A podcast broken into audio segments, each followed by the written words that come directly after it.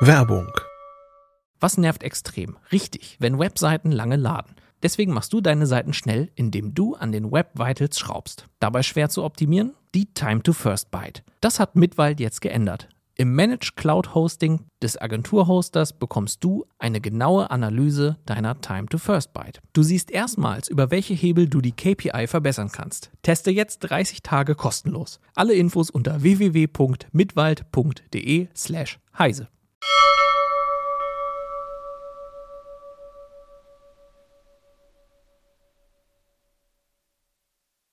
Heute in CD-Uplink Parteien im Digitalcheck, Kostenfalle In-App-Käufe und CPUs im Vergleich. Bis gleich.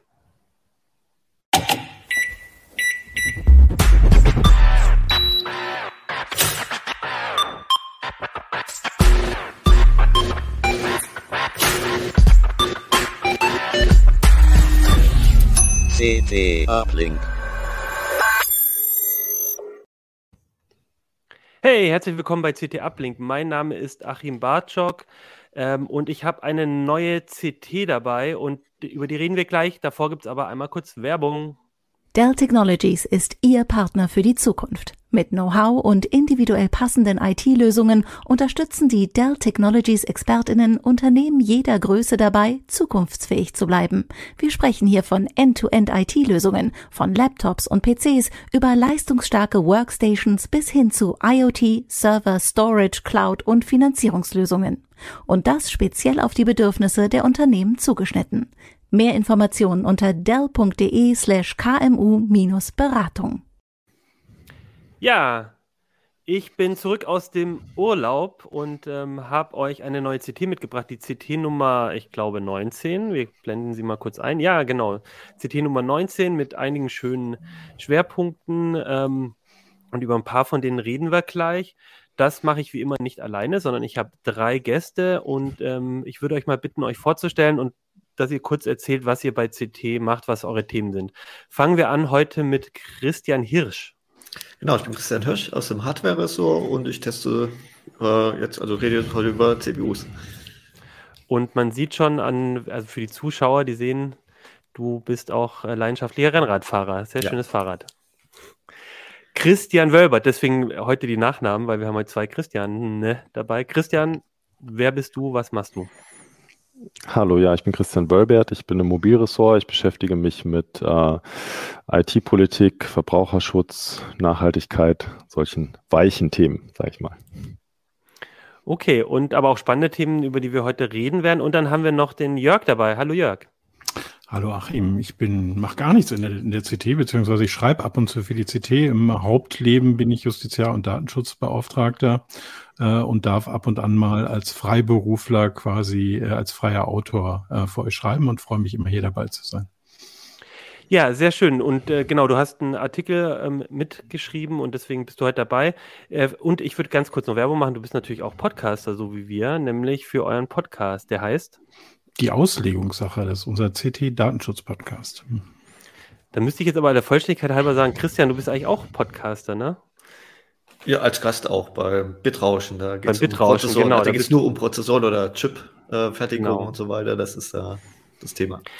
Vielleicht ist dann die Sendung heute auch so ein bisschen so ein Teaser und wenn ihr mehr über Prozessoren wissen wollt oder mehr über Rechtsthemen, Datenschutzthemen, dann gibt es noch weitere Podcasts, äh, die ihr euch anhören könnt. Ja, ich würde heute anfangen mit dem Christian ähm, äh, Wölbert mit den Bundes mit der Bundestagswahl. Das ist ja ein sehr aktuelles Thema und die hatten wir zum Aufhänger genommen oder hattet ihr euch zum Aufhänger genommen für unser aktuelles Titelthema. Und zum einen habt ihr euch ähm, Parteiprogramme angeschaut. Was steht da überhaupt drin im Bereich Digital, IT? Ähm, und zum anderen hast du aber auch eine, ähm, so ein Resümee gezogen, ähm, wie die bisherige Regierung, wie die so ähm, performt hat im Thema Digitalbereich. Wie ist denn da dein, ähm, dein Fazit?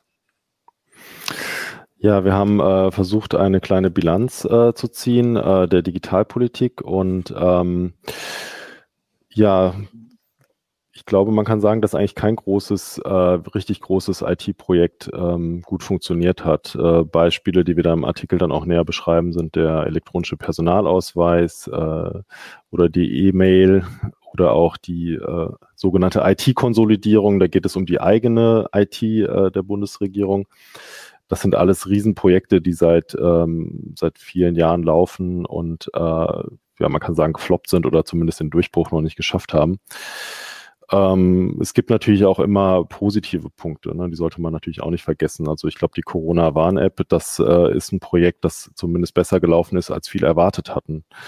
Ähm, gibt noch ein, zwei andere kleine Beispiele, wo man sagen kann, da funktioniert Digitalisierung auch im öffentlichen äh, Sektor, aber insgesamt glaube ich, ähm, hinkt der öffentliche Sektor doch stark hinterher bei der Digitalisierung in Deutschland.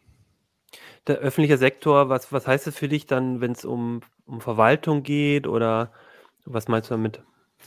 Ich meine äh, damit mit dem öffentlichen Sektor Verwaltung, Behörden, Schulen äh, in erster Linie. Jetzt in dem Artikel haben wir versucht, uns auf die äh, Bundesministerien, die Bundesverwaltung und die Projekte der Bundesregierung zu beschränken, äh, weil wir jetzt ja die Bundestagswahl anstehend haben und ähm, ja, es jetzt nicht um die äh, Zuständigkeiten der Länder ging in erster Linie. Ähm, sind wir da eigentlich so in, wenn man so in, ins, ins Ausland guckt, vielleicht so in Europa, sind wir da, ist das so ein Thema, was alle eher schlecht machen oder Probleme haben oder, oder sind wir da besonders schlecht oder vielleicht sogar noch hm. vergleichsweise gut? Kann man da was zu sagen? Also gerade im europäischen Vergleich kann man es ziemlich klar sagen, weil es da ganz gute Studien gibt. Ähm, ich äh, kann sehr empfehlen, einmal reinzuschauen äh, bei der EU-Kommission in den äh, DESI, äh, Digital Economy and Society Index. Äh, da ist Deutschland im Bereich ähm, öffentlicher Sektor richtig schlecht. Ich glaube, wir sind auf Platz 21 von 28 ähm, hinter Polen, Zypern, also vielen Ländern, wo man auch gar nicht denkt, okay, die sind jetzt vielleicht äh, so super digital, aber die haben uns da tatsächlich abgehängt. Und äh, es gibt auch noch spezielle Studien, wo wir mit Deutschland und äh, mit, mit Österreich, äh, also wo Deutschland mit Österreich und der Schweiz verglichen wird, äh, den, den E-Government Monitor. Und ähm, da ist Deutschland auch ganz klar hinten dran. Und welche, also welche Themen sind das, äh, die, ähm, wo, wo, wo uns die anderen da so ein bisschen was besser machen? Ich habe, du hast mal geschrieben, glaube ich, dass Österreich zum Beispiel beim ähm, Perso, E-Perso das einfach hm. besser macht und so. Gibt es da so ein paar hm. Beispiele, die du, die da spontan einfallen? Also was da äh, häufig untersucht wird oder abgefragt wird, ist einmal, ähm, wie viele Leistungen, Leistung ist jetzt ein komisches Wort, aber was kann ich eigentlich als Bürger online beim Staat machen? Ich sage jetzt mal so Sachen wie Steuererklärung, Ummeldung, Pass beantragen, äh, Parkausweis, Mülltonnen, also alles, was wir so mit, äh, mit der Verwaltung zu tun haben. Ähm, wie viel kann ich davon online machen überhaupt? Und dann natürlich auch, wie viel, wie wird es eigentlich genutzt? Ne? Also äh, es hilft ja nichts, wenn man theoretisch was machen kann, aber es ist kompliziert und keiner macht's. Und ähm, ein Punkt, der auch immer gesondert untersucht wird, zum Beispiel beim E-Government Monitor, ist, wie der elektronische Personalausweis genutzt wird. Und das ist äh, besonders erschreckend, dass ähm, seit Jahren rauskommt, dass eigentlich nur so mehr oder weniger fünf, sechs Prozent der ähm, Befragten in Deutschland diesen elektronischen Personalausweis jemals äh, online verwendet haben. Und ähm, ja, das ist natürlich besonders erschreckend, weil ohne diesen Personalausweis kann ich mich ja gar nicht äh, richtig identifizieren äh, und, und äh, kann diese Angebote gar nicht nutzen.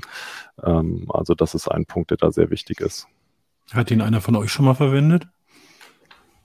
Ja. Uh. Wofür? Äh, ich hatte, glaube ich, da mal das Postident irgendwie äh, von zu Hause eingerichtet. Für einen Handyvertrag oder auch für eine, für eine Behördengeschichte? Nee, für einen Handyvertrag, genau. Also, ah ja, super. Ja, also für den privaten Sektor. Hm. Genau. Ja. Und du, Achim? Ich, ich, äh, ich überlege gerade, ich habe das für, ich habe mal einen Artikel geschrieben für CT über ähm, papierlos und da habe ich versucht, und da habe ich den, glaube ich, an ein paar Stellen, ich weiß aber auch nicht mehr genau, wofür ich jetzt, genau, also Postident habe ich auch schon gemacht, aber ähm, ich überlege gerade, konnte man damit nicht auch mit der Steuererklärung und so? Du kannst ihn auch für die Steuererklärung nehmen, äh, für Elster Online. Das habe ich auch jetzt dieses Jahr wieder genau, so gemacht, ich, ähm, genau, weil ich es praktischer gemacht. finde als das Zertifikat. Ja. Ja. Genau, aber inzwischen benutze ich da auch Zertif ein Zertifikat stattdessen. Ja, aber ich glaube, ja, das zeigt ja eigentlich auch schon, dass, ähm, dass es recht wenig ist. Hm, wo, woran liegt denn das? Ich meine, also ich glaube, ein Argument ist immer der Föderalismus in Deutschland, dass das so stark ist. Ist das so ein Grund oder ist das ein vorgeschobenes Argument bei den Themen? Also die Sache mit den Ursachen äh, ist, ist schwierig, weil vieles äh, miteinander verwoben ist und äh, viele Prozesse sich so gegenseitig blockieren. Ähm, ich glaube, ähm, wir haben einfach ähm, relativ spät angefangen. Äh, also die Bundesregierung hat relativ spät angefangen mit dem Thema im Vergleich zu anderen ähm, Nationen und ähm, die, die Konsequenz war bisher auch nicht so stark da. Ich glaube, äh, seit 2017 gibt es schon einen sehr großen Ehrgeiz, ähm, da aufzuholen, weil man natürlich auch gesehen hat, dass, äh, dass schon damals äh, Deutschland in diesen Vergleichsstudien sehr stark abgehängt war. Und äh, seit 2017 gibt es immerhin diesen Anspruch, da aufzuholen, auch gesetzlich formuliert im Onlinezugangsgesetz. Ähm, ist wirklich ein spannendes Thema, auch wenn es öffentlich nicht so bekannt ist. Aber in diesem Gesetz sagen halt Bund und Länder, wir müssen uns, also sie verpflichten sich selbst, äh, wir, wir müssen äh, unsere ganzen Leistungen digitalisieren. Und jetzt zeigt sich halt eben, dass, äh, dass dieses Ziel ähm, nicht bis zur Frist erreicht werden wird, ziemlich sicher. Also bis Ende 2022 soll das eigentlich klappen. Und ich habe jetzt nochmal nachgezählt, also es gibt ein ganz gutes, äh, eine ganz gute Informationsplattform im Internet vom Bundesinnenministerium. Da kann man gucken, wie viele Verwaltungsdinge denn schon digital möglich sind und das ist einfach erschreckend wenig. Also wir haben es genau ausgezählt, das kann man im Heft sich auch anschauen als Infografik. Ich glaube, von den 580 äh, Verwaltungsdingen, Verwaltungsleistungen, äh, die digital werden sollen, sind erst, also paar 80 sind erst wirklich digital. Okay. Also ich, ich kenne das, verfolge das auch schon ein bisschen länger. Also ich kann mich erinnern, als ich Referendar war, das ist jetzt irgendwie über 20 Jahre her, ähm, war ich bei einer ersten Veranstaltung, wo es um digitale Signaturen und digitale Identitäten geht. Und ich glaube, das ist so ein bisschen auch die Geschichte, mit dem das Ganze bis heute steht und fällt. Ähm, mhm. das haben wir nicht geschafft. Ich weiß zum Beispiel aus Österreich, das haben sie, haben sie sehr früh begonnen, das mit dem Handy zu verbinden. Mag man jetzt mögen oder nicht, aber es funktioniert zumindest sehr, sehr gut. Mhm. Äh, während wir hier digitaler Personalausweis benutzt kein Mensch. Äh, letztendlich das Ganze immer noch so ein bisschen die Problematik daran liegt, dass wir uns nicht sicher online identifizieren können. Und da muss ich schon sagen, das ist ja kein Hexenwerk. Ne? Aber da liegt die mhm. Schuld schon bei der Politik. Mhm. Ja, würde ich auch so sagen. Also ich glaube, ich sehe den elektronischen Personalausweis auch als wichtige Grundlage oder eine digitale Identität als wichtige Grundlage für dieses ganze Thema. Und äh, das ist auch in der Corona-Krise deutlich geworden, dass wir da großen Nachholbedarf haben. Und da sehe ich auch noch nicht so die Lösung am, am Horizont. Aber äh, vielleicht gibt es ja nach der Bundestagswahl neue Ideen. Genau. Und das ist ja auch nur eins von mehreren Themen, die ihr da auch euch angeschaut habt. Du hast ja schon erwähnt, Bildung ist auch so ein Thema, wo wir, glaube ich, viel Nachholbedarf haben. Und da steht dann natürlich dann die Frage im Raum, jetzt kommen wir zu dem ähm, quasi anderen Artikel im, im Heft, ähm, wer macht es denn jetzt besser oder wer könnte es denn jetzt besser machen? Also ich frage dich jetzt mal nicht, äh, wen soll man hm. wählen dafür, sondern hm. ähm, vielleicht eher von den Parteien her, was, ähm, was versprechen die denn, was da besser gemacht wird? Ihr habt ja quasi, ich glaube, ihr habt euch die Parteiprogramme angeguckt und die Parteien auch befragt. Genau. Also wir wollten jetzt natürlich wissen, wie geht es eigentlich weiter in der Digitalpolitik. Und da haben wir uns nicht nur auf die Digitalisierung der Verwaltung beschränkt, sondern ganz viele Bereiche untersucht, also auch Bildung, Datenschutz, äh, Jörg, das, da kennst du dich ja besser aus, aber ähm, Überwachung, Sicherheit, ähm, aber auch Arbeits- und Wirtschaftsthemen, wie zum Beispiel äh, Recht auf Homeoffice, das haben wir alles untersucht, haben die Parteiprogramme darauf abgeklopft und haben aber den Parteien auch noch konkrete Fragen gestellt und sie gebeten, äh, mit Stimme zu, Stimme nicht zu oder neutral äh, zu antworten. Die Parteiprogramme sind ja oft ein bisschen schwammig und wir wollten gern klare Aussagen haben, die auch vergleichbar sind. Ähm, und deswegen haben wir das so kombiniert in dem Artikel. Und ist das gelungen, klare Aussagen zu kriegen? Ähm, also es haben alle Parteien geantwortet ähm, und äh, das heißt, ich würde sagen, es ist gelungen. Äh, in ein, zwei Fällen äh, ist es halt eben so, dass äh, die, die Aussage Stimme zu oder neutral Stimme nicht zu, dass das nicht so hundertprozentig zu dem passt, was dann als Erläuterungstext dann dazu steht. das haben wir dann aber auch im Artikel dann nochmal schriftlich ähm, quasi aufgedröselt. Also ihr habt quasi zu jedem, zu jeder Frage von den Parteien einen Erläuterungstext bekommen wo sie es nochmal konkreter gesagt haben und wo hm. ihr euch dann gedacht habt, jetzt haben sie zwar zugestimmt, aber im Text ist es vielleicht wieder so ein Genau, bisschen aber das waren wirklich nur wenige Fälle. Also wir haben es tatsächlich ja, wie gesagt, geschafft, dass die Parteien alle geantwortet haben ähm, zu diesen, das sind, glaube ich, ähm, paar 20 Thesen. Und äh, das macht es halt eben möglich, so ähnlich wie beim, äh, beim Wahlomat, auf einen Blick halt zu sehen, wo unterscheiden sich die äh, Parteien, wo sind die größten Unterschiede. Und äh, trotzdem ist es natürlich dann wichtig, äh, nochmal in diese Erläuterungstexte reinzuschauen, weil Parteien äh, ja aus unterschiedlichen Gründen Dinge befürworten oder äh, Dinge ablehnen. Und äh, deswegen lohnt es sich dann auch nicht nur die Tabelle anzuschauen, sondern auch äh, weiterzulesen. Also ich habe hier einmal kurz, äh, Christian, du hast es ähm, mir geschickt. Das gibt es als PDF auch zum Download zu dem Artikel, nur mal um zu sehen. Das ist jetzt ein Drittel, glaube ich, eine von drei Seiten, wo nicht nur die Fragen sind und die Antwort, also grün und rot und gelb für wie, wie beantwortet wurde, sondern da steht dann jedes Mal noch so ein Erläuterungstext und dann sieht man schon, wie viel, wie viel Content das auch ist und wie, wie genau man dann vielleicht auch drauf gucken muss. Ja. Genau, ja, diese Tabelle wird, äh, ist, wird dann online sein und äh, kann äh, sich jeder äh, anschauen und dann noch tiefer in das Thema einsteigen und alle Punkte, die einen interessieren, die einem wichtig sind. Also, sag mal, wenn sich jetzt jemand sehr für das Thema äh, digitale Schule interessiert, äh, wie, was haben die Parteien da für Positionen, kann man dann die ganzen ähm, relevanten Erläuterungen dann im Original, so wie die Parteien es gesagt haben, nachlesen. Ja, ich dachte auch, ich mache mal ein kurzes Quiz, weil ihr habt jetzt quasi es ja auch verdichtet auf die Ja, Nein und was was was neutral oder habe ich keine Meinung zu? Was war das mittlere? Ja, genau. Neutral. Vielleicht, vielleicht. vielleicht, ja. Genau. Ihr habt CDU, SPD, also CDU, CSU, SPD, AfD, FDP, Linke und Grüne habt ihr befragt und ich, ich habe jetzt mal ein paar rausgesucht, die ich mir angucken wollte und wo, wollte euch fragen, welche Parteien denn dafür oder dagegen sind. Hier, ich habe gleich als erstes eine für ähm, Jörg. Die Datenschutzgrundverordnung soll entschärft werden. Welche Partei ist dafür? Da ist auf jeden Fall die CDU dafür, vermutlich auch die AfD, ähm, vielleicht auch die FDP.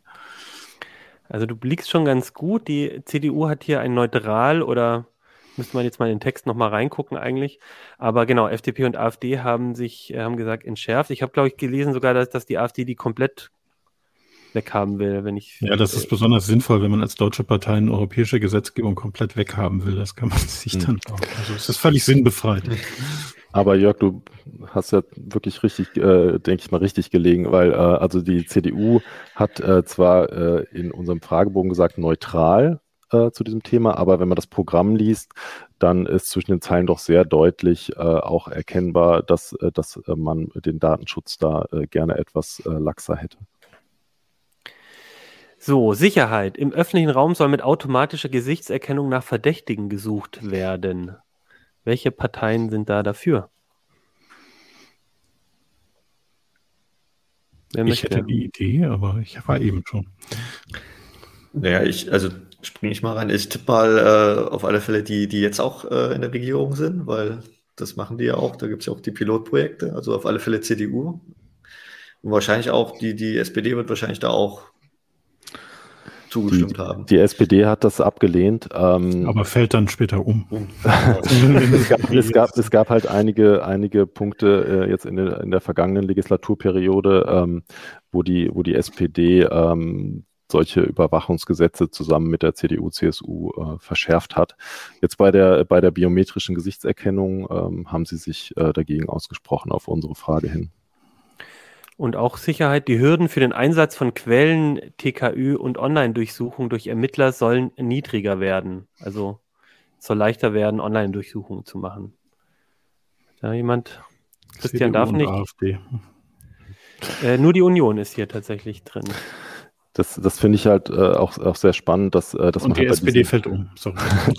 bei diesen Überwachungsthemen halt sehr deutlich den Kontrast sieht äh, zwischen, zwischen der CDU, CSU äh, und den anderen Parteien. Also das, das sieht man dann auf einen Blick auch in der Tabelle, dass ähm, die da, äh, zumindest was jetzt das Programm angeht, äh, sich doch sehr deutlich abheben von den anderen und äh, für eben diese Ausweitung der Befugnisse der Sicherheitsbehörden sind. Mhm.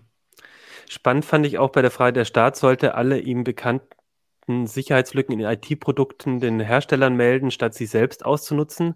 Haben sich alle Oppositionsparteien gesagt, ja, finden wir richtig. Also, dass man diese Sicherheitslücken meldet, statt sie auszunutzen. Und SPD und CDU haben sich da äh, neutral geantwortet. Äh, das ist auch, glaube ich, so ein, möchte man vielleicht nicht sagen, ähm, ja, aber, oder möchte, würde man eigentlich gerne ja sagen, aber man macht es halt anders. Ne? Also de facto ist es ja, Ja. so, dass diese Lücken nicht gemeldet werden. Es ist natürlich immer so für die Oppositionsparteien jetzt relativ einfach, äh, Dinge äh, zu formulieren. Ähm, also es gibt ja äh, auch Beispiele, dass äh, Oppositionsparteien äh, im Bundestag, dass sie dann in den Ländern wieder anders gehandelt haben, in den Bundesländern, wenn sie da selbst in der Regierung waren, also zum Beispiel die Grünen oder die FDP, die dann durchaus auch Überwachungsgesetze mitgetragen haben. Ja, und so geht es dann ähm, sehr ausführlich weiter. Also, es, also das fand ich mit das Interessanteste an der, an, der, an der Strecke bei euch, dass man wirklich mal sich diese Digitalthemen, die uns ja, also über die wir schreiben, aber die uns auch als IT-Begeisterte oder die beruflich mit IT zu tun haben, mit Datenschutz zu tun haben, mit, ähm, mit Digitalisierung zu tun haben, dass die eben dort nochmal konkret abgefragt werden. Also das fand ich super interessant. Wie, wie, wie, jetzt ist natürlich so ein Wahlprogramm und solche Versprechen ähm, immer no- noch so eine Sache und was man dann wirklich macht, sicherlich eine andere. Aber hast du denn insgesamt das Gefühl, dass das Thema Digitalisierung, IT, dass das in den Wahlprogrammen der Parteien eine wichtige Rolle spielt? Gibt es vielleicht auch eine Partei, die das besonders stark hervorhebt? Also es ist auf jeden Fall viel wichtiger noch als vor vier Jahren. Äh, wir haben das ja auch mal ausgezählt, äh, wie oft eigentlich das, äh, das Wort digital vorkommt. Ich glaube, bei der Union ist es ungefähr viermal so häufig wie, bei, wie vor vier Jahren. Ähm, also ich glaube, es spielt auf jeden Fall eine wichtige Rolle. Ähm, man muss halt eben unterscheiden zwischen den Themen. Also bei diesem ganzen Thema, wie, wie stark hinkt Deutschland jetzt digital hinterher, dieses ganze Thema mit den Faxgeräten in den Gesundheitsämtern und so weiter, da haben wir einfach ein Umsetzungsproblem. ne? Also es ist nicht so, dass es jetzt eine, eine, eine Partei irgendwie einfach den Schalter umlegen kann. Äh, Das wird nicht passieren. Also davon können wir uns verabschieden, ähm, weil die äh, Prozesse eben so komplex sind. Es ist natürlich schon so, dass Corona da nochmal einen neuen Drive äh, reingebracht hat und äh, einen neuen Ehrgeiz entfacht hat. Und dass jetzt natürlich äh, diesen Sommer sowieso nichts passiert, weil äh, also nichts Großes passiert äh, wegen der Wahl, sodass man vielleicht hoffen kann, dass dann nach der Wahl ähm, vielleicht etwas mehr Druck auf die Leitung kommt. Aber ähm, ja, jetzt also, Thema ist wichtig, aber dass äh, alle Baustellen jetzt äh, in den nächsten vier Jahren gelöst werden, ist äh, leider nicht zu erwarten. Solche Themen wie der elektronische Personalausweis das hatten wir schon, das ist ja unglaublich komplex. Also bis man da eine Lösung findet ähm, und in den Markt bringt und verbreitet, äh, die breit genutzt wird, das wird eher fünf bis zehn Jahre dauern. Schätze ich. Und du hast, du hast aber das Gefühl, dass alle Parteien dieses Thema auf dem Schirm haben und da auch Vorschläge machen. ne? Also, Ja, also es ist natürlich unter, schon, schon unterschiedlich, wie äh, detailliert äh, die Parteien sich in den Programmen damit auseinandersetzen. Äh, bei der Union ist relativ viel über Digitalisierung der Verwaltung, äh, bei den Grünen auch. Ähm, bei der SPD ist es relativ kurz und knapp, aber das Parteiprogramm ist auch insgesamt kürzer. Und daraus darf man jetzt nicht schließen, dass die SPD da wenig macht oder wenig weiß. Ne? Die haben halt eben ein kurzes Parteiprogramm und wie gesagt, es ist halt eben ein Umsetzungsproblem. Ne? Also da kommt viel drauf an, was im Hintergrund passiert und weniger, was auf den äh, Wahlplakaten oder deinem Wahlprogramm steht. Was mich auch noch interessieren würde, ist, ihr habt ja auch Fragen gestellt, die so ein bisschen mehr in die Richtung, also wo man als Partei vielleicht auch nicht so gerne beantwortet. Ähm, gerade im Bereich Sicherheit ähm, kann das ja auch durchaus, ähm, können, also gibt es ja so kritische Punkte. Steht sowas dann auch im Wahlprogramm oder wird, also ne, wenn du automatische Gesichtserkennung oder äh, äh, Überwachung und sowas mit drinstehen hast in den Fragekatalog, ist das auch was, mit de- dem die Parteien offen in ihrem Programm umgehen oder ist das was, was man denen eher aus der Nase kitzeln muss? Also bei diesen ähm, Sicherheitsthemen, Überwachungsthemen steht bei der Union äh, schon relativ viel auch drin, äh, auch in Richtung Verschärfung, auch die Punkte, die wir abgefragt haben. Das findet sich auch im Programm wieder, das mussten wir nicht aus der Nase ziehen. Ähm, bei der SPD war das Thema sehr, äh, also sehr knapp bis äh, kaum vorhanden, äh, wurde dann aber dann auf unseren Fragebogen hin auch noch äh, erläutert. Ähm, Manchmal ist natürlich auch das interessant, was nicht im Programm steht. Ne? Also das, das äh, muss man dann auch drauf achten. Also zum Beispiel dieses Thema Hintertüren in Verschlüsselung, da gab es ja einen großen Aufschrei, ähm, als das, ähm, ich glaube, das war auf EU-Ebene EU äh, andiskutiert wurde, dass äh, eben es quasi in, in, in verschlüsselnden Apps so eine Hintertür für staatliche Ermittler geben sollte. Da haben wir zum Beispiel bei der Union jetzt kein klares Bekenntnis gegen diese Hintertüren äh, gefunden. Bei vielen anderen Parteien wird das dann nochmal extra betont, dass man auf jeden Fall ähm, keine solchen Hintertüren, äh, Hintertüren möchte. Gut, ja, super spannend. Ich, wir konnten es jetzt Thema nur anreißen, wir haben trotzdem jetzt schon über 20 Minuten drüber geredet. Also man merkt schon, da steckt unheimlich viel drin und ich würde auch alle, ähm, alle dazu einladen, in diese CT reinzugucken. Darf ich noch eine Sache ergänzen? Ja, gerne. Ähm, ich möchte auch noch kurz darauf hinweisen, dass wir, ähm, dass es ein Online-Tool gibt, ähm, das so ähnlich funktioniert wie der Valomat, äh, nur für Digitalpolitik. Das ist der äh, Bitcomat vom ähm, IT-Verband Bitkom und von denen haben wir auch einige Thesen übernommen und auch äh, in die Tabelle, in, der, in die Tabelle integriert. Ähm, das Tolle halt ist bei diesem Bitkomat, da kann man sich dann wirklich durchklicken und kriegt dann halt eben auch äh, eine Einschätzung, wie stark die äh, verschiedenen Parteien mit den eigenen Positionen dann übereinstimmen. Also das lohnt sich da mal reinzuklicken und äh, wir haben dann halt eben noch andere Schwerpunkte integriert in unsere Tabelle. Okay, ja. Sehr schön. Und ich wollte noch sagen, dass ähm, neben der Bilanz die, äh, und äh, den Wahlprogrammen auch unser Kollege Jo Baga noch ein bisschen beschrieben hat, wie man zu seinen eigenen Abgeordneten ein bisschen mehr rausfindet, also den äh, Direktkandidaten, wie man äh, da rausfindet, ähm, wie die eigentlich zu diesen Themen stehen, wie die eigentlich ähm, genau aufgestellt sind. Das fand ich auch nochmal spannend. Das ist ein dritter Artikel in der Strecke ähm, und äh, das auch noch eine Empfehlung. Ja, und dann würde ich sagen, ähm, erstmal danke, Christian, für den Einblick. Ich denke, das Thema wird uns jetzt auch die nächsten Wochen vielleicht auch nochmal im CT-Uplink begleiten. Mal schauen. Hm, ich liebe solche Tabellen. Ich freue mich da total drauf. ja, da ist wirklich äh, viel zu entdecken. Jörg, du hast, äh, ich habe es schon gesagt, ich habe es Kostenfalle In-App-Käufe genannt. Es geht um das Thema Free-to-Play, heißt es immer so schön. Also mhm. Spiele, die, das kennt ja jeder auf dem Handy, äh, man, man, man freut sich, dass ein Spiel kostenlos ist, dann kann man das gleich runterladen und gleich loslegen zu spielen und dann kommen die Kosten eigentlich erst später. Äh, damit habt ihr euch rechtlich so ein bisschen auseinandergesetzt. Das scheint auf jeden Fall ein großer Trend zu sein. Also man findet fast keine Handyspiele mehr, die einfach einen Preis kosten und gut ist, sondern es sind eigentlich alles nur noch solche Free-to-Play-Spiele, oder?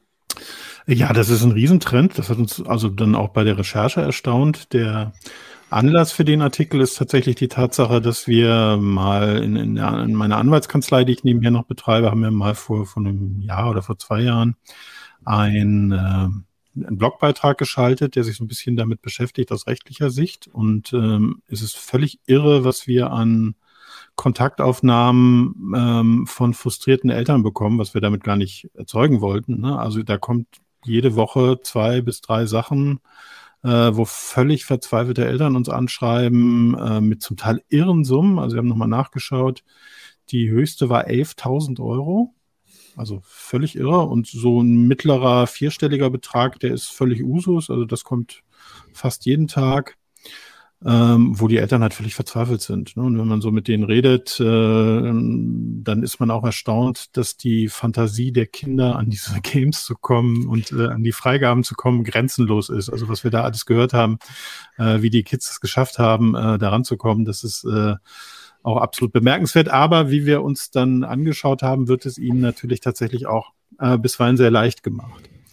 Und äh, dieser Markt, ähm, das hätte ich mir auch nicht im Traum vorstellen lassen. Der ist irre groß inzwischen. Also die Smartphone äh, Games ist inzwischen die mit Abstand beliebteste Gaming-Plattform, hat also PCs und auch Konsolen abgehängt.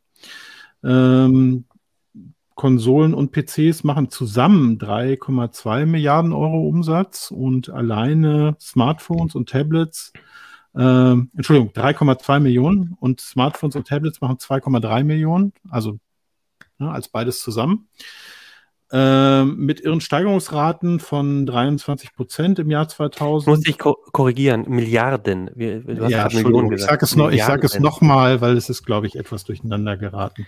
Also Smartphones 2,3 Milliarden und äh, PCs und Konsolen zusammen 3,2. Also schon noch mehr, aber trotzdem sind die beliebtesten Plattformen sind halt die Handy-Games inzwischen, Smartphone-Games. Und von diesen 2,3 Milliarden beträgt der Umsatz von ähm, bezahlten Games, ihr habt den Artikel nicht gelesen, was würdet ihr schätzen? 5 Prozent? 10 Prozent? 100 Millionen? 11, 11 Millionen. Boah. Also nichts. Ja? Also 11 Millionen gegen 2,3 Milliarden.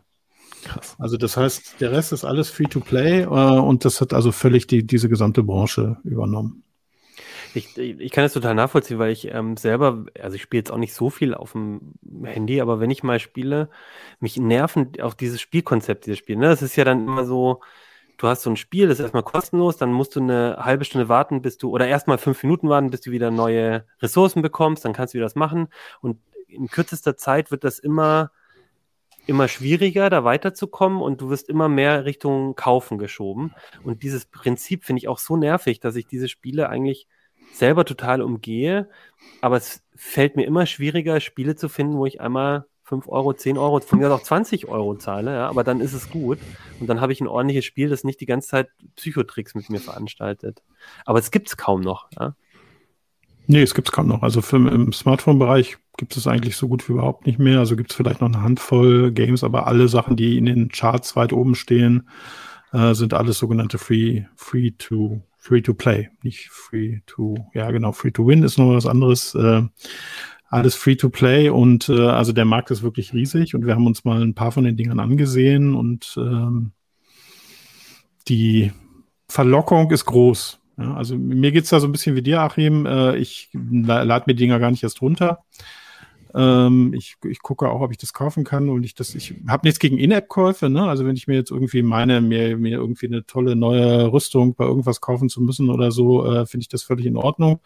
Ähm, aber dieser Gedanke von, von äh, der nennt sich ja Play to Win, nee, Pay, Entschuldigung, Pay to Win, äh, dass ich eben dann letztendlich nur weiterkomme, wenn ich, wenn ich tatsächlich echtes Geld äh, investiere und zwar eben dann in diese Form von irgendwelchen Diamanten, irgendwelchen Blaubeeren, äh, irgendwelchen Waffen, ohne die ich nicht weiterkomme. Ähm, da ist natürlich der Druck so aufgebaut, ähm, dass ich vielleicht auch mit wahnsinnig viel Mühe und Zeit zum Ergebnis komme, aber dass natürlich wahrscheinlich die allermeisten User dann irgendwann mal entnervt aufgeben und sagen, okay, dann kaufe ich mir jetzt die Blaubeeren für 100 Euro. Äh, und, und dann ist, solange das Erwachsene tun, ist das sicherlich kein Problem, aber wir haben eben auch herausgefunden, dass das extrem verbreitet ist bei Sachen, die zum Beispiel ab vier freigegeben sind und da ist es natürlich extrem fragwürdig. Also genau, Spiele, die ab vier man, man spielen darf und soll und kann, sozusagen, und dann ähm, äh, gibt es aber dieses System. Ich habe auch das Gefühl, es ist ja auch was, was sich super, darf, also man hat fast das Gefühl, es ist für Kinder gebastelt, weil für Eltern haben ja das Problem, sie wollen den Kindern was zum Spielen geben und dann gibt es da was kostenloses. Das ist ja jetzt erstmal vermeintlich super, ja. Also die können was spielen, das ist kostenlos und alles gut. Und dann kommen halt die, die Preise danach. Ähm, ich, du hast mir einen Screenshot gegeben, weil du gesagt hast, bitte Alter, ein, äh, bitte äh, mit dem Alter, ähm, dass das schon ab vier ist. Und du hast mir auch so einen Screenshot gezeigt. Ich guck mal, ob ich den. Äh, ach so, das muss ich jetzt erstmal einstellen. Moment, Moment. Ähm, ich habe noch eine Frage an dich, Jörg. Äh, oder gleich. Genau, also hier ist so ein Screenshot, da sieht man ja schon, äh, oder genau, vielleicht kannst du es erklären, Jörg, was man sieht. Ja, das ist aus My Little Pony. Ich habe also mit meiner Frau gemeinsam einen Sonntag My Little Pony gespielt, ähm, weil wir das auch mal ausprobieren wollten. Und da konnte man tatsächlich, äh, musste man halt das am Anfang das Alter eingeben und das ist frei ab vier. Also habe ich mal vier Jahre eingegeben, um mal zu gucken, was da so passiert. Ähm, ja, und hier wird tatsächlich dem Vierjährigen zwar irgendwie gesagt, naja, um dieses Spiel spielen zu können, müssen Sie oder ein Erziehungsberechtigter folgende Bedingungen lesen und ihnen zustimmen. Ja, aber äh, klar, ne, das wird jeder irgendwie, gut, bei vier ist es wahrscheinlich schwierig, weil es noch nicht lesen kann, aber äh, so äh, ab, ablesen wird das dann irgendwie weggeklickt und äh, das ein Vierjähriger, ein Sechsjähriger kann natürlich hier keine Nutzungsbedingungen akzeptieren, Lizenzvereinbarung oder gar äh, Cookie-Richtlinien. Auch hier gibt's Cookie-Richtlinien, ja. Also das fand ich schon ziemlich heftig, dass man da auch, wenn man so ein Alter eingibt, äh, dass da nicht irgendwie ein extra Screen kommt oder so, ne? dass man das hier einfach dann durchklicken kann. Krass. Ich habe noch eine Frage und zwar hast du ja am Anfang gesagt, du kriegst äh, Fälle mit, ähm, wo Leute dann vierstellige Summen äh, bezahlen müssen, sollen oder bezahlt haben. Wie passiert denn das in der Praxis? Also haben die Kinder dann die Handys und können das wirklich selbst freigeben, diese Zahlung, oder rennen die dann immer zu ihren Eltern? Oder ich habe da echt keine Vorstellung. Nee, wenn die immer zu ihren Eltern rennen, kommen, glaube ich, keine vierstelligen Summen zusammen. Das äh, halte ich für eher unwahrscheinlich. Das ist tatsächlich so, äh, ein Handy ist ungesichert, also zu den Sicherungsmethoden kommen wir sicher gleich noch. Äh, ein Handy ist ungesichert äh, oder äh, wir haben auch viele Fälle, wo sich äh, das Kind dann tatsächlich die Kreditkarte mobst ne, und die dann eingibt. Ähm, Also die, wie gesagt, wie ich am Anfang gesagt habe, der, der Kreativität sind da keine Grenzen gesetzt. Aber das sind tatsächlich, die, die wir da haben, sind tatsächlich alles Fälle, wo die Eltern völlig verzweifelt sind und sich auch nicht ohne weiteres erstmal erklären konnten, wo das überhaupt herkommt. Krass. Vielleicht auch manchmal auch ein bisschen technische Unbedarftheit, dass man als Eltern erstmal vielleicht wirklich vermeintlich da so ein kostenloses Spiel sieht und einem nicht klar ist, dass, ich meine, ich kenne das auch bei meinem Android-Handy, ne? Gut, das ist jetzt mit einem Fingerabdruck oder so gesichert beim Bezahlen, aber oft ist es ja so eingestellt, dass man jederzeit was bezahlen kann und wenn man dann nicht drauf achtet, das Kind oder irgendjemand hat das Handy in der Hand, dann kann das, kann derjenige, diejenige dann auch einfach was bezahlen. ja, wir hatten auch so, so Großeltern oder so, ne, auf deren, wo das Kind dann irgendwie, ach, das ist doch umsonst, kannst doch mitspielen. Ne? Und dann kam irgendwie 4000 Euro Rechnung. Und ich glaube, was man auch nicht unterschätzen kann, das stand auch bei euch im Artikel, die Kreativität dann, weil das sind schon, es sind ja auch schon so psychologische Tricks, mit denen man dahin getunnelt wird, was zu bezahlen. Und das funktioniert natürlich sehr gut. Und irgendwann ähm, möchte man dann unbedingt weiterkommen. Also ich kenne auch so Fälle in, in meiner ähm, in, in, meiner Umgebung sozusagen, wo ich das mal so mitgekriegt habe, ne? wo auch ein, ein Kind so ein kostenloses Spiel auch nichts bezahlt, es ist auch so, nichts bezahlen darf, dann immer 24 Stunden wartet, bis wieder was Neues kommt und so, aber ich hatte das Gefühl, dass so eine Sucht oder so eine Zug, äh, Sucht, das klingt jetzt vielleicht zu hart, aber so ein Zug zu diesem Spiel, ähm, da versucht man vielleicht auch die PIN rauszukriegen von den Eltern oder wie du es halt sagst, doch mal die Kreditkarte ähm, zu stibitzen oder so, weil man das Gefühl hat, man muss das jetzt machen, weil man in diesem Spiel unbedingt besser als die Freunde sein will oder irgendwie weiterkommen möchte. Unbedingt neue Ponys haben wollte, zum Beispiel in dem ja. Spiel, das wir getestet haben. Und tolle Gebäude für die Ponys und äh, Futter für die Ponys und ganz viele andere Dinge, wobei man aber fairerweise noch dazu sagen musste, also ich habe mir mal so die Bewertungen rausgesucht, äh, angesehen von, von ein paar Spielen, äh, da sind auch echt viele Erwachsene mit dabei. Ne? Also es ist nicht so, ja. äh, das, ist, das zieht jetzt nicht nur auf Kinder ab. Also auch diese Spiele zum Beispiel äh, stand ganz viel, ich bin volljährig, aber ärgere mich trotzdem darüber, das und so. Äh, das ist also nicht sicherlich nichts, was nur auf Kinder geht, aber es ist eben auch, und wenn es ab vier ist, ne, dann ist es eben auch für Kinder gemacht. Und jetzt haben wir dich ja auch als Rechtsexperten hier. Und da wäre natürlich jetzt meine Frage, was ist denn in so einem Fall? Also angenommen, ähm, ich habe jetzt ähm, so einen Fall, dass jemand, also wenn ich mit meinem Alter irgendwie meine, ich müsste 11.000 Euro dafür ausgeben, dann kann ich danach wahrscheinlich auch schlecht sagen, oh, ähm, ich würde es jetzt doch weniger, doch nicht ausgeben. Aber wenn jetzt ich sehe, mein also ich zehnjähriges Kind hat da jetzt irgendwie 500 Euro ausgegeben, der Schrecken ist groß, ähm, dann würde ich mich jetzt sofort fragen, oder nehmen wir das vierjährige Kind aus dem Beispiel, ähm, das hat da jetzt eindeutig eine, etwas angenommen, was es selber nicht hätte annehmen können überhaupt, dann müsste ich doch eigentlich mein Geld zurückkriegen, oder? Also in der Theorie sehr eindeutig. Eine, das ist ganz klar, diese, alles unter sieben ist nicht geschäftsfähig und da kann ich als Eltern sofort hingehen und sagen, hier, ich will das Geld zurück. Äh, die spannendere Frage ist tatsächlich, äh, wie kriege ich das bewiesen? Ne? Das kann ja auch sein, dass ich das war. Ähm, und da muss man halt denen dann tatsächlich darlegen, dass es das Kind war. Das ist nicht immer einfach. Und da sind die Anbieter auch sehr unterschiedlich kulant. Also wir haben ein paar, die kennen wir inzwischen auch schon. Äh, meine Kollegen machen das in der Kanzlei, wo wir wissen, okay, bei denen ist es relativ leicht, da kriegen wir das zurückgebucht, ähm, wenn wir das einigermaßen plausibel darlegen. Ähm, bei anderen ist es sehr, sehr viel schwieriger. Und, Und die, Be ähm, die Beweislast liegt dann bei den Eltern, das nachzuweisen, oder wie? Die Beweislast, ja, man geht ja, man, man, man landet ja im Normalfall gar nicht vor Gericht. Also Beweislast hätte man ja dann eigentlich erst bei Gericht. Das ist jetzt eher die Frage, ähm, kann ich den einigermaßen verbindlich darlegen, ähm, dass hier mein Kind gehandelt hat. Das hat dann natürlich auch was mit, mit dem Spiel zu tun. Ne? Wenn es eher ein kindergeneigtes Spiel ist, geht das wahrscheinlich leichter. Ähm, das macht es also schwierig. Die meisten Fälle ähm, wenn man Anwälte involviert, haben wir tatsächlich die meisten Fälle ähm, auch zu einem guten Ende gebracht. Ich glaube auch fast alle. Ähm, das ist aber dann ja schon ziemlich eskaliert. Ne? Normalerweise wendet man sich als Eltern ja erstmal selber äh, an die und ähm, da scheitern tatsächlich viele. Und ähm, das ist auch nicht ganz einfach, weil zu, zwischen 7 und 14 zum Beispiel äh, gibt es, äh, Quatsch, ab 7 gibt es den ähm, sogenannten äh, Taschengeldparagraphen. Ähm, bei dem dann natürlich wieder eingewandt werden kann, naja gut, bei 11.000 Euro wahrscheinlich eher nicht, oder es ist ein sehr wohlhabendes Kind, ähm, aber zumindest bei geringeren Summen, ne, das ist doch vielleicht aus dem Taschengeld bezahlt und so, also da gibt es schon eine ganze Menge Möglichkeiten auch für die, für die Hersteller der Spiele, ähm, da ihren, ihren Pflichten entgegenzuhalten. Ähm, aber das Jetzt halt ganz kurz einhaken. Ja. Also das Argument wäre dann zu sagen, ja, bloß weil ein Kind 50 Euro in so einem Spiel ausgibt, heißt es ja nicht, dass es dann nicht geschäftsfähig war, sondern das war vielleicht das Taschengeld und wenn es das Taschengeld für so ein Spiel ausgibt, dann ist das natürlich rechtmäßig. So genau. kann ich das so verstehen. Aber wenn das über einen plausiblen Taschengeldsumme angeht, dann hätte ich schon wieder eher eine Handhabe. Ähm, genau. Ja, gut, bei 50 Euro äh, wird es sich äh, auch nicht lohnen, also zumindest einen Anwalt einzuschalten. Nee, das aber ja, naja, ja, ja aber, aber schon sagen. natürlich ein bisschen äh, das äh, nochmal zu monieren und ruhig auch nochmal zum Hersteller zu gehen.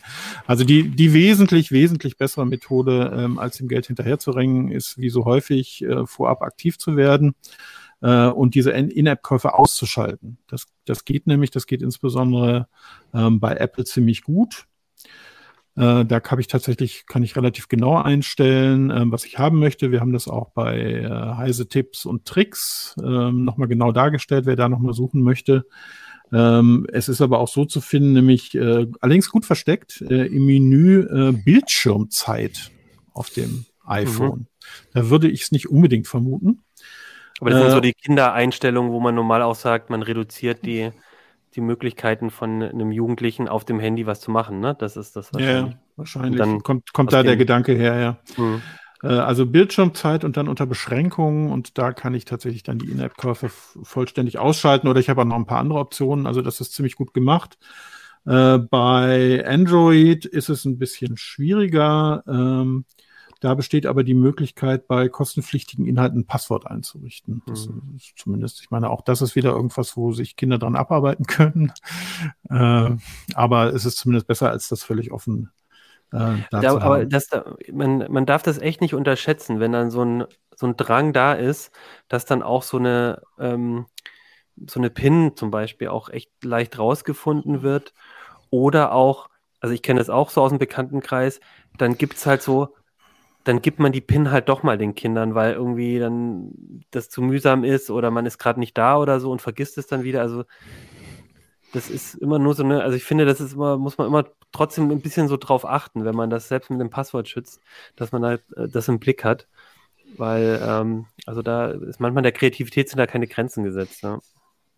Ja, wichtig scheint mir auch, das äh, vorher mal mit den Kids zu besprechen, ne, dass genau. es hier auch tatsächlich um echtes Geld geht, weil ich glaube, das ist irgendwie, wenn ich Heidelbeeren äh, irgendwie über einen App Store äh, erwerbe, äh, nicht so völlig grundsätzlich immer klar. Ja, oder Goldcoins ähm, sind es ja auch. Ja, manchmal. genau. Dann denkt, man, dann denkt, man, aber auch manchmal nur, das ist halt virtuelles Geld und so. Ne? Ja. Also ich finde, es wird ja auch so ein bisschen verschleiert durchaus. Und die Währungen passen ja auch nicht zusammen. Ne? Das sind dann irgendwie 50 für einen Euro oder so und nicht eins für eins. So, ne? das ist, man, ich finde, man tut auch ziemlich viel dafür, das ist ja auch wieder psychologisch, um diese virtuelle Währung zu entkoppeln von diesem Gefühl, dass man dafür echtes Geld ausgibt. Hm. Genau, und ich muss natürlich auch einen Blick auf mein, äh, mein Smartphone und mein Tablet haben, weil äh, da gibt's, kommt dann irgendwann auch sowas wie Verletzung der Aufsichtspflicht äh, ins Spiel. Ähm, wenn ich also wirklich nachweisen kann, dass es, der hat das über Monate genutzt, genutzt äh, und da gab es nie irgendwie eine Kontrolle und das Geld ist da aufgelaufen und äh, ähm, es ist dann eine Riesensumme geworden, dann werde ich natürlich ganz viel schwieriger auch argumentieren können, ähm, dagegen das zurück, also dafür das zurückzuholen, als wenn das jetzt irgendwie an einem Wochenende passiert ist oder so. Mhm. Also ich muss einfach gucken, mit den Kids drüber reden und technische Maßnahmen ergreifen. Ich glaube, das ist das irgendwie Sinnvollste, was ich vorab tun kann. Was ich krass finde, ist, ähm, dass ja Apple und Google ähm, je nach äh, Anbieter 15 bis 20, 30 Prozent äh, dieser Kohle einfach abgreifen. Ne? Und ich weiß nicht, wie stark die jetzt dafür öffentlich angegriffen werden, äh, aber ich finde, äh, man sollte da auch dran denken, dass die da ja auch eine Verantwortung haben, nicht nur die Spieleentwickler. Ähm, und ja, ich finde das schon heftig. Also, dass die davon auch noch, dass sie da mitkassieren und äh, das zulassen. Man könnte ja auch so eine Regelung machen, wie dass innerhalb von einer App nicht mehr als 1000 Euro im Monat ausgegeben werden können oder so. Ne? Man könnte, das könnte ja ein Hersteller auch zum Beispiel vorgeben. Oder, oder man könnte es auch gesetzlich vorgeben. Ich weiß es nicht, aber das erscheint. Ne? Gab es nicht bei Telefonen Anbietern auch solch, solche Cup-Grenzen, auf die man sich dann irgendwann mal geeinigt hat oder so? Guckt alles so skeptisch. Hm, Irgendwie kommt, kam mir, nee. Also ich habe eher so ein Déjà-vu, also irgendwie erinnert mich da an das, an das Jamba Spar-Abo, was äh, vor, ich glaube, so 10, 15 Jahren äh, durchs, äh, durch die, die, die Öffentlichkeit ging. Ja, und davor gab es die 090er Nummern und ähnliches. Also Mhm. da, die, es ist, ja, es ist schwierig. Also es ist natürlich, wenn erwachsene Menschen das machen, habe ich da überhaupt nichts gegen. Aber äh, es ist natürlich eine Industrie, die so entwickelt ist, dich möglichst zum Zahlen zu bringen und die das natürlich auch wirklich sehr, sehr, sehr klug und sehr, sehr durchdacht macht und äh, psychologisch auch richtig ähm, ja interessante Phänomene, die, die da ablaufen. Ähm, aber wenn es Kinder betrifft, ist es halt echt ähm, ja, schwierig und ich finde ehrlich gesagt auch eine Sauerei. Und diese Zahlen, die wir da haben, die finde ich halt echt äh, erschreckend. Und das war auch der Anlass halt, wo mein Kollege Nick und ich äh, dann auch mal diesen Artikel loswerden wollten. Ja, sehr schön. Und ihr habt auch ähm, ähm, nochmal Anleitungen, habe ich gesehen, im Artikel auch verlinkt, wie man, glaube ich, wie man das abstellt oder wie, was man da einstellen kann. Das sei auch nochmal zum Hinweis, falls ihr das da nochmal nachlesen wollt. Und dann würde ich erstmal sagen, äh, danke Jörg und ähm, ich glaube Christian Wölbert, wir müssen dich jetzt verabschieden. Du hast einen äh, Termin noch und äh, wir sagen jetzt schon mal Tschüss. Ähm, und danke, dass du da warst. Danke euch. Jo, Ciao. Tschüss, Christian. Ciao. Mach's gut. Der war übrigens in unserem Heise Online Newsroom äh, für die Zuschauer, Zuschauerinnen, ne? was ihr da hinten gesehen habt. Ähm, die Monitore, da laufen normal auch die äh, Zahlen aus dem Newsroom durch und da ist äh, auch so ein kleiner Platz mit einem Mikro. Da war es aber auch schon mal voller, ne? Genau, der ist momentan ähm, immer noch immer noch relativ leer und deswegen kann man, nicht weil die Leute nicht arbeiten, sondern weil sie von zu Hause immer noch arbeiten und dann kann man da ganz gut in Ruhe ähm, in Ruhe ähm, am Mikrofon sitzen. Ich glaube, Martin und äh, Holland und Co., die sitzen da auch. Nee, Martin, glaube ich, ist zu Hause oft, aber also ich glaube auch die Kollegen aus dem Newsroom bei der Heise Show habe ich glaube auch schon mal jemand gesehen dort. Ja, ähm, so, wir haben aber noch ein Thema. Auch wenn ein Christian weg ist, jetzt wird es für mich leichter für die Moderation. Jetzt gibt es nur noch einen Christian. Ähm, und jetzt kommen wir eigentlich zu einem, zu, so, zu dem CT-typischsten Thema, würde ich jetzt mal sagen, von den dreien. Und äh, du hältst schon eine, einen Prozessor rein. Das ist aber sehr groß, der Prozessor, den du Ja. Das ist, ein, das ist jetzt nur ein Dummy-Chip, aber das ist halt ein Ryzen Threadripper. Also das sind so die größten mit, also mit die größten, die es derzeit gibt. Das ist also physisch jetzt die größten, aber auch von der Leistung äh, mit, Mhm. äh, die an der Spitze spielen. Genau, und wir hatten ja schon vor, also vor meinem Urlaub noch vor gar nicht allzu langer Zeit mal darüber geredet, über ein paar neue Prozessen aus dieser G-Reihe bei, beim, beim Ryzen. Und ihr habt jetzt aber im Heft mal so einen großen Überblick über die CPUs gemacht mit 60, ähm, mit 60 verschiedenen Prozessoren, die ihr auch getestet habt, so einer großen Benchmark-Tabelle, die so im Laufe der Jahre oder de- des Jahres, der letzten Jahre irgendwie auch zusammengekommen sind. Und ich würde auch versuchen, mal das Thema so anzugehen, dass, dass du vielleicht nochmal einmal so ein bisschen in diesem Begriffsdschungel vielleicht nochmal erklärst, was sind so die aktuellen Modelle und, ähm, und woran erkenne ich überhaupt, was jetzt, ähm, welcher, welcher Prozessor was, was hat? Also mal ganz einfach angefangen. Also es geht jetzt um in den Artikeln. Ne? Also wir haben einen zu Desktop-Prozessoren, einen zu Mobilprozessoren geschrieben, weil die sich so ein bisschen unterscheiden, weil im Desktop erstmal die, die grundlegende Unterscheidung ist, äh, da kann man der Regel den Prozessor auch austauschen, weil das gesockelte Prozessoren sind und im Notebook sind sie eigentlich, äh, sind sie eigentlich, nicht nur eigentlich sind sie seit 10 Jahren oder 15 Jahren eingelötet. Also da, wenn ich mir ein Notebook kaufe, habe ich keine Chance mehr, da irgendwas am Prozessor zu machen, wenn ich sage irgendwie, oh, der ist mir zu langsam. Beim Desktop Und kann mich aber, und, und kann mich aber, wenn ich das Notebook kaufe, halt schon trotzdem entscheiden. Also es ist jetzt nicht so, dass Richtig. mir das egal ist. Genau, aber irgendwie da ist es aber Notebook ist umso eh wichtiger, es, es Genau. beim Kauf zu gucken. Ne? Also wir haben die, diesen, diese Artikel sind halt dafür da, wenn ich mir jetzt einen Rechner kaufen will, egal ob mobil oder äh, stationär, äh, worauf muss ich achten? Ne? Und da gibt's halt bei, bei äh, x86, also das ist die Architektur, die jetzt schon seit oh Gott, 40 Jahren äh, aktuell ist äh, für so, so einen Heimbereich, aber auch bei, bei Business-Rechnern, gibt's halt eben AMD und Intel als die zwei großen Hersteller. Und die haben natürlich unterschiedliche Produktlinien, ne? Und weil die einfach für jedes Preissegment einfach äh, unterschiedliche Namen verwenden. Das geht halt, fangen wir mal unten an. Äh, das ist halt so Celeron Pentium, äh, äh, was so bei Intel äh, es dann losgeht. Die, die, die so diese Brot- und Butter-Serie sind die Core i-Prozessoren. Äh, und oben kommt dann die äh, äh, Core X oder Xeon, äh, das ist dann so Workstation-Server, geht das dann schon in die Richtung. Und bei AMD, die haben halt so als Billigschiene die Athlon-Prozessoren, dann kommen halt als, äh, ja, die große Hauptmarke sind halt die Ryzen-Prozessoren. Äh, und oben drüber gibt's dann die Ryzen Threadripper für Workstations und für Server dann die Epic-Prozessoren. Und wir haben, und äh, du hast ja noch gefragt, wie erkenne ich den, ob das jetzt aktuell ist oder nicht, weil ne, ein Core i7 von vor fünf Jahren hat ungefähr vielleicht ein Drittel der Leistung von, wenn, wenn ich heute einen Core i7 kaufe, einfach weil die, die Zahl der Kerne gestiegen ist, die Taktfrequenzen sind höher. Und äh, das ist eigentlich immer die Generation dann entscheidend und das ist bei den Prozessherstellern dann meistens die erste Ziffer ähm, in, in der Produktbezeichnung. Also wenn es jetzt zum Beispiel ein Core i7 3000, das wäre ein Core i7 der dritten Generation und wenn es halt ein Core i7 jetzt aktuell äh, 11.000 ist, ne, das ist dann die elfte Generation. Ne? Aber das ist halt, ist halt schwierig, äh, weil halt diese Produktbezeichnungen extrem kryptisch sind. Ähm, da steckt eine gewisse Logik dahinter, aber mhm. jeder Prozessorhersteller schafft es in jeder Generation mindestens irgendeine Ausnahme einzubauen, wo, wo es dann die Logik quasi wieder konterkariert mhm. wird. Ne? Also mein, es ist äh, nicht so einfach, man kann nicht anhand der Produktbezeichnung einfach ablesen, wie viel Kerne hat zum Beispiel ein Prozessor. Ne? Mhm. Das wäre zum Beispiel eine sinnvolle Größe aus unserer Sicht, dass die einfach ablesbar wäre. Genau, also auch wenn man, es gibt ja dann zum Beispiel beim Ryzen noch Ryzen, was ich, 579, mhm. ne, Ryzen 7. Und das heißt aber nicht, dass da jetzt irgendwie sieben Kerne drin sind oder acht oder, sondern es kann halt trotzdem dann äh, unterschiedliche Kerneanzahl innerhalb dieser Zahlen oder ja, Nomenklatur irgendwie sein. Und das heißt, man muss eigentlich immer trotzdem aufs Spec-Sheet sozusagen gucken oder in eure Artikel, wo das ja dann, ne, da, dazu gibt es dann ja auch die Artikel, manchmal aus, um diesen Dschungel rauszukommen. Ähm, und man kann auch nicht sagen, bloß je höher eine Zahl ist, desto besser ist der Prozessor und so, sondern ähm, es gibt so ein paar Parameter, die, die passen schon. Ne? 5000 ist die aktuelle Generation bei den Ryzen mhm. und so, aber ähm, was dann dahinter kommt und wie das dann alles sich zusammensetzt, das kann dann doch manchmal auf eine falsche Fährte führen. Ja, die, die einzige Regel, die gilt, also umso größer die Zahl ist in der Regel auch umso teurer ist ein Prozessor. Das ist, glaube ich. Aber teurer ist halt nicht immer besser. Ne? Also mhm. Äh, Intel hat zum Beispiel bei seiner High-End-Serie, diesen Core X-Prozessoren, seit gefühlt drei, vier Jahren nichts äh, signifikant Neues gebracht.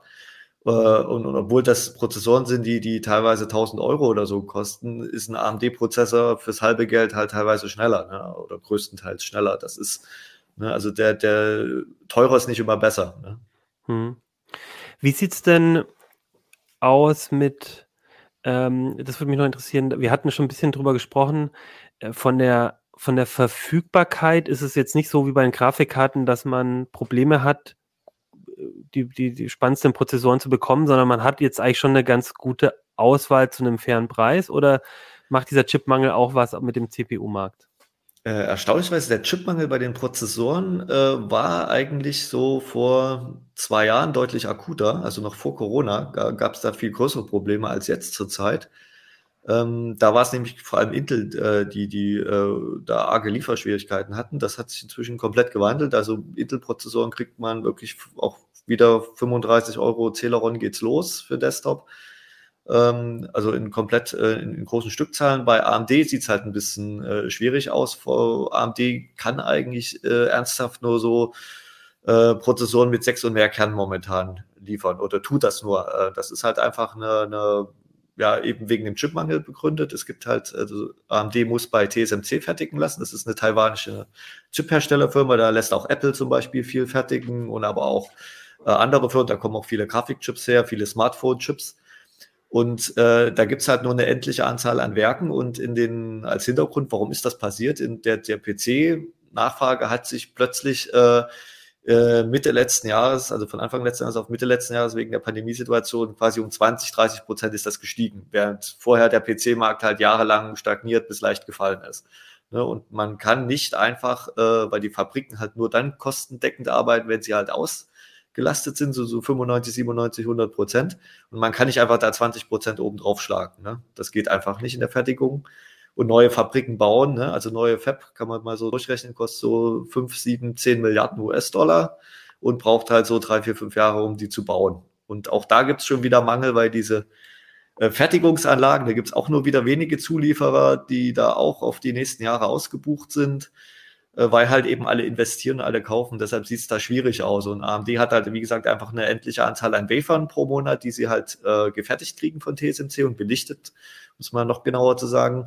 Und da ist natürlich klar, als PC-Hersteller, da würde ich natürlich auch sagen, da fertige ich doch lieber irgendwie 6 und 8 Kern-Dice, ähm, die ich dann irgendwie einen Prozessor für 2, 3, 4, 500 Euro verkaufen kann, als dass ich irgendwie so Athlons für 50 äh, Euro Endverbraucherpreis fertigen lasse, die dann ja in der Herstellung, weiß ich nicht, will ich jetzt, ist immer schwierig, die Hersteller sagen da keine Zahlen, aber das muss man, wenn man da Mehrwertsteuer und Transport und Packaging rausrechnet, dann wird der Chip da vielleicht eine Herstellung so 10, 20 Dollar, wenn es hochkommt, äh, kosten. Ne? Und, und High-End-Prozessor, die dann auch teilweise für 500, 600 Euro verkauft werden, die kosten nämlich eine Herstellung dann nicht irgendwie 300, 400 Euro, ne? sondern das sind dann ist, man sagt so meistens so typischerweise um die 100 Dollar an der Fertigung. Ne? Und da ist natürlich die Marge extrem viel größer. Und wenn ich Chip-Hersteller wäre, würde ich das natürlich genauso machen. Also wenn der Markt das hergibt und man genügend Käufer findet. Und ähm, genau, und äh, die, man muss natürlich immer seine, seine ähm, Verträge oder so auch bedienen, aber wenn jetzt 20, 30 Prozent plus hat, dann ist es ja nicht im Rahmen der Standardverträge, sondern ähm, kommt dann eben on top. Das heißt, aber in, in vielen oder in den meisten Bereichen kriegt man eigentlich jetzt ganz gut Prozessoren und ähm, dann wäre jetzt meine Frage, wie, wie, wie gehe ich jetzt vor? Also ich sage jetzt mal, also wir können ja mal so ein paar Beispiele machen. Ähm, ich weiß nicht, ich, ich habe jetzt irgendwie ein, würde eigentlich jetzt gern Gaming-PC bauen. Das ist natürlich ein bisschen blöd jetzt, weil die Grafikkarten so schlecht zu erwischen sind, aber äh, wenn ich da jetzt einen Prozessor für möchte, dann nehme ich ja nicht unbedingt den allerteuersten High-End-Prozessor, den brauche ich gar nicht unbedingt zum Spielen, sondern sowas so oberes Segment. Wo, wo gucke ich denn da? Gucke ich da zuerst bei AMD, zuerst bei Intel? Was ist so der Bereich, wo man, wo spannend ist für dich? Also bei Gaming-Prozessoren ist es äh, erstaunlicherweise relativ egal, ob man jetzt AMD oder Intel kauft. Also zumindest okay. in dem Segment. Äh, ähm, da ist die Leistung der Grafikkarte einfach viel, viel wichtiger. Ja. Und da ist einfach nur wichtig, einen, einen Prozessor quasi good enough zu kaufen. Also einer, der quasi die Grafikkarte nicht ausbremst, äh, und da sagen wir, mit einem Sechskerner ist man da eigentlich schon gut dabei. Und wenn man jetzt weiß, okay, äh, äh soll ein bisschen mehr sein, ich will auch irgendwie äh, 4K-Gaming flüssig hinkriegen mit einer High-End-Grafikkarte äh, oder VR-Brille, was ja auch ein bisschen anspruchsvoller ist, dann sagen wir, okay, dann kann man auch 8 Kerner nehmen. Aber jetzt irgendwie ein 12 oder 16 Kerner für, für, für ein Gaming-PC ist äh, kann man machen, ne? Ist jetzt, also es wird nicht langsamer oder so, aber es ist einfach nur äh, unnötige Geldausgabe. Ich habe tatsächlich, also das habe ich auch schon mal erzählt, glaube ich, für, für einen Flugsimulator. Das war jetzt, glaube ich, das erste Mal, dass ich für ein Spiel auch einen Prozessor abgegradet habe, weil da hatte ich, ich glaube, ich hatte vorher vier Kerne oder äh, kann es sein? Ja, doch vier und Multithreading oder so. Weiß ich gar nicht mehr. Und da habe ich ein Upgrade gemacht und habe auch das Gefühl, es hat was gebracht. Auf 4K ja, wollte ich halt auch spielen, ja. Ja, okay, wenn es sehr anspruchsvolle Spiele sind, dann, dann mhm. bringt schon 6 keiner was. Man kann aber auch sagen, wenn man jetzt wirklich sagt, ich will ein Budget-Gaming-System haben, was jetzt natürlich jetzt ein bisschen schwierig ist wegen den Grafikkarten, mhm. aber wenn wir das mal, äh, äh wir setzen mal einfach zwei Jahre zurück so ein bisschen, dann, dann reicht auch noch ein Vierkerner für ein günstiges mhm. System. Wenn ich sage, okay, äh, Eno Full HD Auflösung und jetzt auch nicht die neuesten Action-Kracher, sondern mhm. ne, äh, vielleicht äh, so, so, so, so Standardspiele wie, wie vielleicht irgendeine Simulation oder so, da kann man auch mit einem Vierkerner immer noch ganz gut spielen. Ne? Muss ja auch immer unterscheiden. Äh, äh, bei, bei, es gibt ja auch Gaming-Laptops, also viele Leute, die also auch mit Notebook spielen, da ist es ja, äh, da gibt es ja sechs und acht Kerne noch gar nicht so lange, ne? weil das ja, das ist mhm. ja das, das, das thermische Budget viel geringer, ne? Und deshalb können die Prozessoren da auch gar nicht so schnell rechnen. Das ist nämlich auch so eine Sache, was man hätte vorher noch erwähnen können. Ne, es gibt ja Core i7 oder Ryzen 7, gibt es ja sowohl im Desktop als auch im Mobil. Aber im Mobil äh, äh, sind die, äh, sind die Prozessor teilweise deutlich langsamer. Ne? Da gibt es auch Core i7 mit nur vier Kernen, während man im Desktop äh, quasi acht Kerne kriegt. Ne? Und das ist dann, da dann auch noch der Taktratenunterschied kommt, ist das mehr als Faktor zwei in der Geschwindigkeit Unterschied. Ne? Ähm, das ist, äh, muss man halt auch immer beachten, dass diese, diese Prozessorhersteller eben die Bezeichnung so schwierig haben. Deshalb sagen wir immer, ja, die Bezeichnung ist das eine, das ist halt so ein Indiz, aber schau einfach, äh, guck einfach nach, wie viel Kerne hat das. Das ist, ist, ist ein sehr wichtiges äh, Merkmal, wie, wie schnell taktet das. Ähm, und ähm, dann muss man halt mal vielleicht noch mal ein bisschen rumgoogeln, äh, seit wann gibt es den Prozessor, ne? dass man jetzt nicht irgendwie so äh, Altware sich andrehen lässt. Genau, weil dann ähm, ja auch noch die ähm, Prozessoren, wenn sie sehr alt sind, bestimmte Standards noch nicht können und dann können die den Flaschenhals wiedergeben, wenn es um Datentransfer zum Beispiel geht oder sowas. Ich stelle mich hier, hier, mal gerne als Testobjekt zur Verfügung. Weil ich habe hier gerade mal geschaut. Ich habe einen relativ neuen Gaming-Rechner mir aufschwatzen lassen. Ich gestehe, dass ich von Hardware relativ wenig verstehe. Äh, ich habe einen AMD 5900X mit 12-Core-Prozessor. Also nach dem, wie ich dich jetzt richtig verstanden habe, ist das völliger Overkill. Das ist äh, das ist schon sehr, eine sehr high-endliche CPU, ja. Also äh, äh, wäre, glaube ich, fürs reine Spielen nicht notwendig. Ne? Ähm, das kommt natürlich immer drauf an. Es gibt ja viele Leute, die ihren Rechner jetzt eben nicht nur zum Spielen nehmen, sondern auch andere Dinge machen. Also wenn man jetzt weiß, okay, äh, ich bin Programmierer und kompiliere viel, äh, dann bringt das auch was zum Beispiel. Oder wenn man halt irgendwie eine Simulation laufen lässt oder man will unbedingt äh, fünf virtuelle Maschinen gleichzeitig laufen lassen, dann, dann kann man auch nicht genug Kerne haben. Ne? Aber für fürs Gaming, es ist jetzt nicht schlimm, ne? Äh, aber da hätte ich gesagt, äh, da hätte man 200 Euro sparen können beim Prozessor und hätte die vielleicht noch in die Grafikkarte oben drauflegen können. Hätte man fürs Spielen mehr davon gehabt. Ne? Das ist, ich weiß, das ist natürlich bei Komplett-PC-Herstellern, das ist nämlich auch so eine Sache, da kann man sich den Prozessor ja oft nicht so richtig raussuchen, sondern da gibt's halt ein fertiges Paket Ne? Und da ist das einfach, äh, äh, also man kriegt nicht äh, eine gute High-End, also, oder man kriegt keine High-End-Grafikkarte gekoppelt mit, sage ich mal, so einem Mittelklasse-Prozessor, der fürs Gaming eigentlich reicht, sondern die sagen immer, wer die dicke Grafikkarte kauft, der will auch 32 Gigabyte RAM haben und der will die 2 Terabyte SSD haben und der will dann auch irgendwie den 8, 16, 12 Kerner haben. Ne? So, so war es äh, bei mir auch, ja. Genau, das Gib ist mir alles. Die, die sehen einfach so, wer das Geld hat, der, der soll es auch uns gerne geben. Ne? Das ist äh, ja, das und wenn man jetzt noch weiß, dass Jörg mit mir immer mal wieder Left 4 Dead 2, ja, ein Spiel von 2009 spielt, da hätten es wahrscheinlich das nicht auch notwendig, das kann ich hier schon beantworten. ja, aber ich würde dich, äh, ich würde dich, Jörg, dann an Joey vermitteln. Äh, wir haben ja in einer der Sendungen mal gelernt, dass seine Internetverbindung so schlecht ist da ähm, äh, und er ja immer mit dem Rendern von den Videos so dann, mhm, dass das, das eine Schwierigkeit ist, dass er das einfach bei, zu dir auslagert. Ja, ja. Du hast den passenden Rechner dafür. Können wir machen. Okay, das, ich finde das einfach nochmal spannend. Ich glaube, wir haben es für die Stammhörer, Stammzuschauer, äh, ihr habt es jetzt vielleicht schon ein paar Mal gehört, aber ich finde es trotzdem mal wichtig zu sagen, ne, mit den CPUs, weil mir ist es genauso gegangen. Ich habe jetzt auf einen Tipp auch von Christian und, und Carsten aus, aus eurem Team auch eben dann nicht ganz so viel Geld für einen Prozessor ausgegeben und habe es auch bisher, ähm, also jetzt habe ich ein Upgrade gemacht, tatsächlich wegen des Flugsimulators, und aber auch da habe ich mich von euch beraten lassen und das, ja, das sind sechs Kerner und das hat völlig ausgereicht. Ähm, und ich glaube auch in euren ähm, optimalen PC-Vorschlägen haut ihr nicht standardmäßig die, die ganz großen Klopper rein, aber schreibt natürlich auch immer, man kann, ne, macht eine Option dafür, aber sagt eigentlich, die meisten brauchen es nicht. Also wir testen natürlich immer auch, äh, wir legen unsere Bauvorschläge oft flexibel an und sagen eben, ja, für die meisten Leute reicht das, aber wer will, kann natürlich auch das Sticker einbauen, das testen wir auch, wir legen auch das Netzteil immer dafür aus, das passt dann schon. Ne? Wir haben halt in dem, dem CPU-Wagweiser, um das mal ein bisschen jetzt auf den Artikel zurückzukommen, äh, wir haben halt hinten eine riesen Testtabelle drin mit, mit äh, über 50 Prozessoren und das sind jetzt eben nicht nur die aktuellen, sondern da sind eben Prozessoren seit 2015 drin und da kann man eben auch für die Leute, die jetzt schon Rechner haben, können einfach mal schauen, wo steht da meiner ungefähr, äh, äh wo, wo liege ich da, lohnt sich da eine Upgrade überhaupt, ne? weil ein Upgrade bei Prozessoren ist oft so, ich muss halt auch das Board tauschen, weil äh, die, die, die Fassungen wechseln so alle zwei, drei Jahre. Ne? Und ähm, da muss man dann eben auch mehr Infrastruktur tauschen.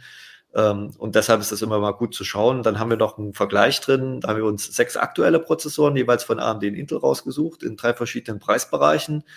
Ähm, sowas, glaube ich, so um die 220 Euro, dann was um die 350 Euro, dann nochmal die High-End-Modelle und da dann verschiedene 200, Ganz kurz, 220 wäre das schon so der Bereich, wo man auch so ein Gaming-PC mit ausstattet, ja, oder? Genau, ja. das ist der, der, die Sechskerner sind das, die günstigen. Ja. Ähm, und äh, da haben wir eben auch geschaut, ne, wie verhalten die sich eben nicht nur beim Standard-Benchmark Cinebench, den nehmen wir immer für so als, als sage ich mal, so ja, äh, grobe Hausnummer, weil der ist, äh, vergleicht halt sowohl die Leistung mit einem Thread, also die Single-Thread-Leistung, das muss man auch oben nochmal unterscheiden, ne? äh, wie schnell ist der Prozessor, wenn die Anwendung nur einen Kern nutzen kann. Das ist eben zum Beispiel der Browser, ne? der, der rendert meistens nur mit einem Thread äh, in einem Tab oder wenn ich Office-Anwendungen habe. Ähm, und das andere ist Multithread-Anwendung. Das ist dann, wenn ich wirklich spezialisierte Anwendungen habe, äh, die auf vielen Kernen laufen. Und zum Beispiel Spiele liegen immer so ein bisschen in der Mitte. Ne? Die nutzen halt so vier bis sechs Threads. Und äh, da haben wir eben verschiedene äh, Programme verglichen, äh, Packprogramme, äh, Office-Anwendungen, äh, Rendering, Videokomprimierung. Und da gibt's eben, wie gesagt, Anwendungen, wo halt mal AMD ganz klar vorne liegt. Ne? Die okay. sind halt bei Multithreading sehr stark, weil die eben auch 16 Kerne im, im, im Mainstream haben. Und aber bei Spielen zum Beispiel oder Office-Anwendungen liegt halt Intel extrem weit vorne, weil da, da spielt nicht nur der Prozessor die Rolle, sondern zum Beispiel auch die, die Compiler, die die Software verwenden. Ne? Intel hat zum Beispiel einen eigenen Compiler, der zum Beispiel bei Adobe Programm verwendet wird und dadurch schneiden die eben da einfach ein bisschen besser ab als zum Beispiel AMD-Prozessoren. Ne, das sind auch so Dinge. Man kauft ja den Prozessor nach den Anwendungen, die man nutzt. Ne?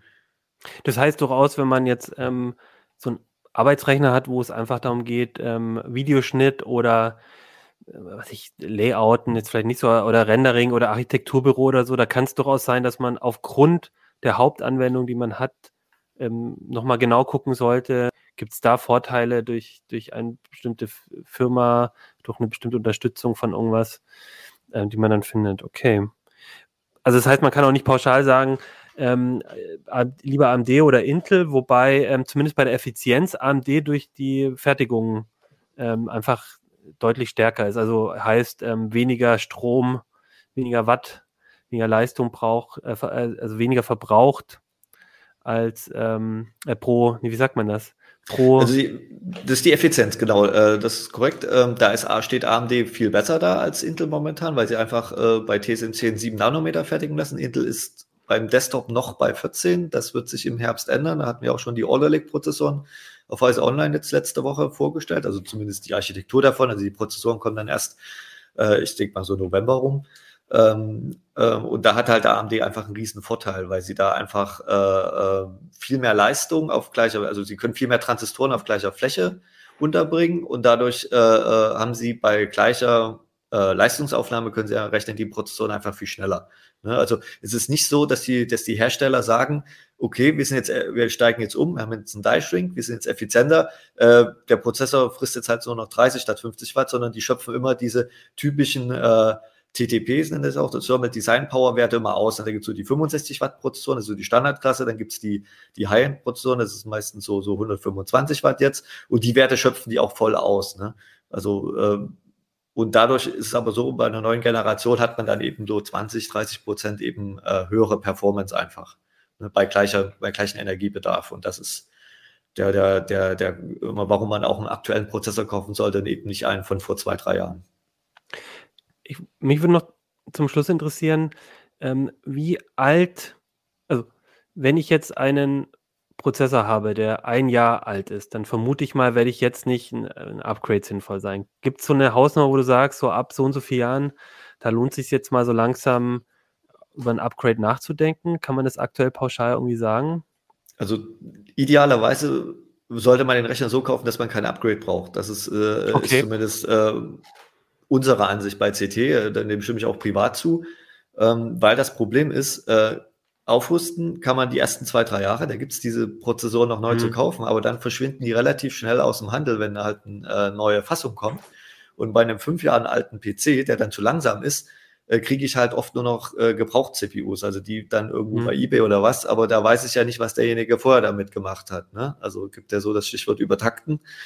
Ähm, und in der Regel ist es auch äh, dann nicht sinnvoll, sich einen alten Prozessor nochmal für, weiß ich nicht, 150, 200 Euro zu kaufen, weil man kriegt fürs gleiche Geld einen neuen Prozessor, der das gleiche oder der dasselbe oder der mit derselben Leistungsaufnahme doppelt so schnell ist. Ne? Das ist so einfach die Sache, dass, dass, dass es da einfach nicht lohnt. Das ist so die Sache, äh, guten Gel äh, schlechten Geld nochmal Gutes hinterherzuwerfen. Das ist, äh, ist wenig sinnvoll. Und äh, wenn man eben einfach unsere Tipps befolgt, die wir da erwähnen, ne? wenn ich jetzt, klar, wenn ich jetzt einen Office-Rechner habe, ähm, und ich weiß, okay, äh, ich will damit nie spielen, der soll bloß ein bisschen Web und so weiter machen, dann reicht da sogar jetzt so noch ein Dual-Core und wenn ich sicher gehen will, kaufe ich mir einen Quad-Core und dann wird das Ding auch noch in sieben Jahren problemlos laufen. Da lehne ich mich jetzt mal weiter aus dem Fenster. Ne? Und und zum Beispiel mein, mein, äh, gut, mein aktueller Rechner ist auch drei Jahre alt, da ist aber auch schon acht Kerner drin, weil ich einfach damals mhm. gewusst habe, ne, der Rechner soll fünf Jahre halten, äh, also kaufe ich mir den acht Kerner, der war damals günstig. Ähm, und vorher hatte ich halt einen Quad-Core, der stammte von 2011. Ne? Und da war das natürlich noch längst nicht, nicht gang und gäbe, aber ich, der Rechner hatte dann, wenn ich jetzt zurückrechne, äh, hat dann ja auch äh, sechs Jahre durchgehalten, obwohl ich ihn für 4K-Gaming am Ende sogar verwendet habe. Ne? Also wenn man einfach am Anfang gleich richtig kauft und nicht irgendwie aus falschen Spargedanke irgendwie sagt, ach, ich kaufe mir erstmal den Dual-Core und später könnte ich ja vielleicht mal irgendwann upgraden. Ne? Der, wenn der Zeitpunkt dran ist, dass man upgraden muss, dann ist es zu spät, weil dann gibt es diese CPUs für diese Fassung oft nicht mehr sinnvoll oder man muss halt wieder Gebrauchtware kaufen ohne Garantie und Gewährleistung und ne, das ist, ist, ist, ist halt immer hm. schwierig. Ne? Nee, verstehe Und beim Laptop ist es sowieso, ne, da ist, da kannst du eh nicht ist es einfach schlicht Fehlkauf. Ne? Wenn ich nach zwei Jahren feststelle, oh, jetzt habe ich hier die neue Software und es ruckelt alles, ne, das ist dann einfach, da muss ich einfach sagen, ja, äh, falsche Ende gespart. Ja, habe ich alles richtig gemacht. Genau, du hast so viele Kerne, das reicht doch die nächsten. Aber nee, was heißt denn das, um das nochmal verständlich, also irgendwie auf drei Jahre ausrichten und dann neu kaufen? Nee, also Desktop-PC aus unserer Erfahrung, auch was wir so an, an, wir hatten mal ab und zu mal Leserumfragen, so hält locker fünf Jahre durch, wenn man halt vernünftig kauft. Äh, für Office und so kann man auch problemlos heute mit dem sieben Jahre alten Rechner, also wenn man noch sowas ganz Altes hat mit Festplatte, einfach eine SSD tauschen. Das ist zum Beispiel eine Investition, wo ich sage, das lohnt sich noch. Ne? Irgendwie eine SSD kriegt man eine 500 Gigabyte für, für 50 Euro, einfach sowas reinstecken und dann kann man den locker noch zwei Jahre weiter nutzen und die SSD dann im nächsten weiterverwenden. Ne? Äh, das ist ja eben was, was, was man weiterverwenden kann an Komponenten. Auch eine Grafikkarte kann man in den nächsten Rechner rübernehmen. Äh, aber beim Prozessor, also ich würde sagen, wer, wer halt einen Rechner nach früher als nach fünf Jahren neu kaufen muss, äh, hat, würde ich schon sagen, hat am Anfang nicht, nicht genau überlegt. Ne, beim Laptop ist es ein bisschen kürzer so, aber äh, in der Regel zum Beispiel auch, wenn ich überlege, äh, mein, mein Laptop, ich hatte auch letztes Jahr neues gekauft, aber das da davor habe ich auch, das ist auch, Gott, 2013 gewesen, ja, 2013. Also es hat auch äh, äh, sieben Jahre gehalten und es ist auch nicht so, dass ich jetzt irgendwie da äh, plus äh, äh auf Textkonsole was gemacht hätte. Also das ist, äh, habe ich ganz normal genutzt. Ja. Äh, Jörg, wie, wann hast du deinen Rechner gekauft jetzt neu? Äh, Anfang des Jahres. Okay, dann laden wir dich, würde ich sagen, in fünf Jahren wieder ein. Bis dahin wünsche ich dir viel Spaß, ne? Und dann schauen wir mal, ob, der, ob du schon wieder einen neuen Rechner hast oder ob der so lange gehalten hat. Ja, aber ich finde den Hinweis gut, weil ich bin halt auch ein Bastler. Ich mache halt gerne was selber, aber man muss sich halt schon überlegen, ist, es, ist, es, ist man vielleicht lieber der Bastler, der einmal das zusammenbaut und dann alle fünf, sechs Jahre sich ein neues Konzept macht, dafür auch ein bisschen spart, um das richtig gut zu machen, statt irgendwie zu meinen, man muss dann alle zwei Jahre, äh, bloß weil irgendeine, irgendeine neue CPU rauskommt oder eine ja, Grafikkarte ist vielleicht nochmal ein anderer Fall, weil mhm. die kann man ja auch relativ einfach tauschen. Aber trotzdem, also dass man da nicht, ähm, nicht meint, man müsste jetzt alle zwei Jahre irgendwie an seinem Rechner rum drum werkeln, weil es oft nicht so viel bringt. Und das Problem, was du erzählt hast mit den gebrauchten CPU, genau, das Thema hatte ich dann auch schon mal, wo ich dann lange überlegt habe, zahle zahl ich jetzt mal 200 Euro für die damals beste CPU, aber eigentlich war es Quatsch und habe ich dann auch nicht gemacht. Ja. Gut, dann würde ich sagen, ähm, danke. Das war ähm, vielleicht die längste Sendung der Welt, äh, der, der CT-Uplink-Geschichte. Ich weiß es nicht. Nein, aber die Themen waren auch wirklich, alle drei fand ich super interessant und ich glaube, wir hätten zu jeder Sendung jetzt, äh, zu jedem Thema noch eine Stunde reden können. Ähm, das tun wir aber nicht. Ähm, ich äh, würde genau sagen, spätestens, ähm, Christian, wenn der optimale PC kommt, dann können wir mit, mit, mit dir und mit deinen Kollegen nochmal ausführlich drüber reden. Das wird ja gegen ähm, nicht, Ende des Jahres, in den nächsten Monaten dann irgendwann der Fall sein. Und ähm, dann äh, guck, sind wir gespannt, was da so alles reinkommt. Ein bisschen was hattest du ja schon bei CD Uplink verraten. Und dann würde ich sagen, sind wir fertig für heute. Allerdings wollte ich noch ein paar äh, Kommentare zur letzten Sendung ähm, vorlesen und davor gibt es natürlich wie immer Werbung. Dell Technologies ist Ihr Partner für die Zukunft. Mit Know-how und individuell passenden IT-Lösungen unterstützen die Dell Technologies Expertinnen Unternehmen jeder Größe dabei, zukunftsfähig zu bleiben. Wir sprechen hier von End-to-End IT-Lösungen, von Laptops und PCs über leistungsstarke Workstations bis hin zu IoT, Server, Storage, Cloud und Finanzierungslösungen. Und das speziell auf die Bedürfnisse der Unternehmen zugeschnitten. Mehr Informationen unter dell.de slash kmu-beratung. Ja, und genau, in der letzten Sendung ähm, hatte Keno das Thema VPN und ich habe gesehen von den Zahlen her auf YouTube, das gab es auch viel Interesse. Viele von euch benutzen offensichtlich auch VPNs. Und da wollte ich noch mal ein paar äh, Hinweise von äh, aus der Zuschauerschaft äh, vorlesen. Nämlich einmal Paul hat geschrieben, dass er ähm, dass äh, alles mit einem, dass zu Hause bei ihm Pi-Hole läuft und seine mobilen Geräte dann mit WireGuard ähm, eben nach Hause ähm, äh, tunneln und dass er den Eindruck hat, dass das sehr perform performant funktioniert. Also das äh, nochmal so, ne, dass man die mobilen Geräte immer zu Hause quasi im Netz hat. Ähm, dann gab es die Diskussion, ich glaub, wenn ich es richtig verstanden habe, ich habe die Sendung noch gar nicht selber äh, gehört, da ging es irgendwie um Torrents und irgendwie illegal. Da war nochmal der Hinweis, Torrents an sich natürlich überhaupt nicht illegal, sondern man kann ähm, Torrent-Technik und so kann man natürlich auch verwenden, um ähm, legale Downloads zu machen. Ne? Also zum Beispiel Linux-Distributionen oder sowas, äh, Peer-to-Peer irgendwie ähm, zur Verfügung stellen.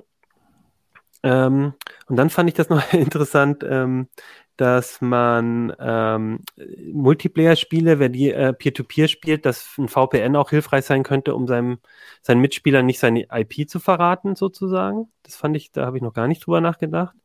Dass man vielleicht nicht wisst, dass die nicht unbedingt wissen müssen, wer man ist, sozusagen, oder wo man ist.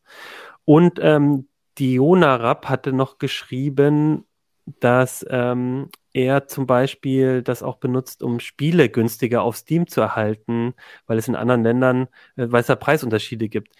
Ähm, da wäre meine Frage, ich weiß gar nicht, ob du das jetzt Jörgs aus dem Stand behalten kannst. Darf man das eigentlich machen oder ist das so eine Grauzone? Schwierig, oder? Hm, ist, glaube ich, aus dem Stand jetzt schwierig. Ich würde mal schätzen, hm. dass man wahrscheinlich den Lizenzvertrag mit genau. Steam damit verletzt, aber man macht sie nicht irgendwie strafbar oder so. Ja, genau. Also das, ähm, da muss man natürlich aufpassen. Aber das ist äh, tatsächlich nochmal der Hinweis, dass es, ähm, dass man auch, wenn man bei äh, Spieleanbietern oder auch auf, auf Webseiten manchmal so die Preisangebote oder äh, auch Rabatte und so, dass es da natürlich auch Unterschiede gibt.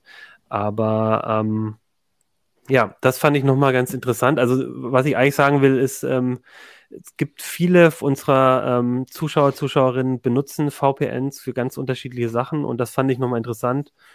Und ähm, deswegen auch nochmal der Hinweis, wenn ihr die Folge noch nicht gesehen habt, so wie ich, dann ähm, schaut, sie, schaut sie euch noch an oder hört sie euch an.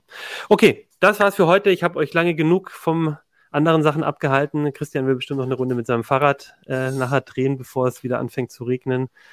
Und zu dann spät. Sagen, zu spät? Also bei also mir ist es zumindest. Ah, okay. Ist auch so. Also dann schnell raus, bevor Jörgs Wetter zu uns kommt. Und ähm, würde ich sagen, sehen wir uns nächste Woche. Dann gibt es auch wieder spannende Themen. Und bis dahin eine schöne Woche. Ciao. Ciao. Tschüss.